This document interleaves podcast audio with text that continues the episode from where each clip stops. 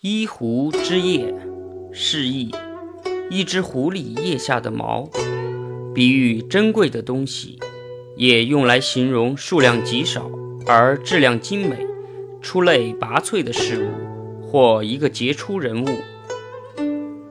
春秋末期，晋国的卿士，也就是后来的赵国奠基人赵简子，有个叫周舍的臣子，此人十分耿直。直言不讳，赵简子很敬重他。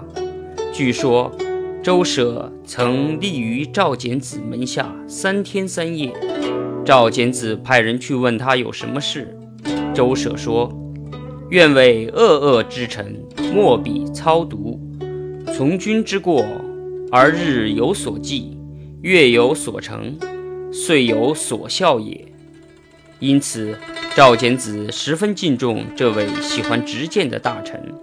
他死后，赵简子每天只能听到一片对自己的颂扬和连声赞美之词，再没有人提出不同意见了。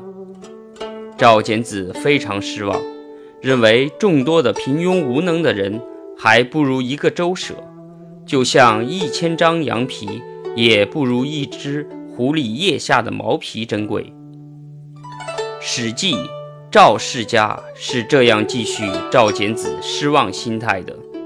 原文是：“勿闻千羊之皮，不如一狐之腋。”诸大夫朝，图文为为，不闻周舍之恶恶，是以忧也。